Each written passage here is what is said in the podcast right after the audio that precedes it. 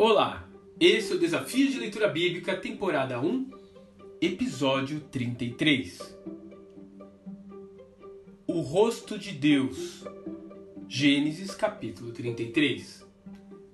Então disse Jacó: Se agora tenho achado graça em teus olhos, peço-te que tomes o meu presente da minha mão, porquanto tenho visto o teu rosto, como se tivesse visto o rosto de Deus, e tomaste contentamento em mim.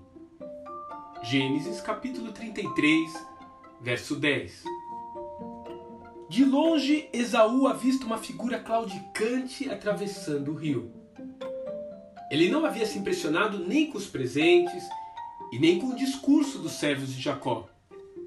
Mas ele de fato está intrigado ao perceber como seu irmão está diferente.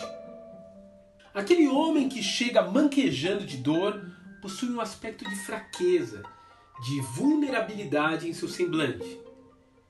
Ele se prostra sete vezes diante do irmão. Humilha-se em vez de querer suplantá-lo. Busca reconciliação em vez de fugir dos problemas. Ele até confessa que Deus tem sido generoso com ele, que poderia trazer a lembrança para Esaú da bênção roubada pelo irmão. Mas, por outro lado, Jacó agora também já não reconhece o rosto de ódio e vingança do seu irmão mais velho. De fato, Esaú agora tem olhos de ternura, de perdão. Em contraste com os muitos xingamentos proferidos no passado, ele agora consegue chamar novamente Jacó de irmão. Ele chora de emoção enquanto o abraça calorosamente. Ele tem a face de Deus aos olhos surpresos do antigo trapaceiro.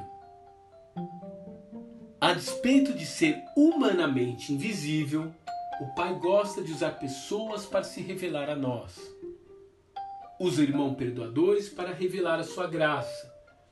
Os abraços calorosos para demonstrar o seu amor.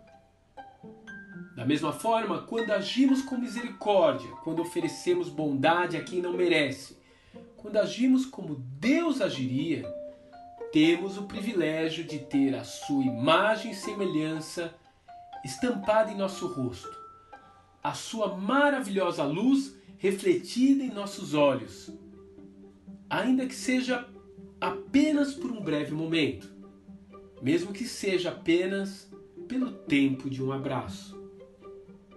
O que as pessoas veem quando olham o seu rosto? Que Deus te abençoe e até amanhã.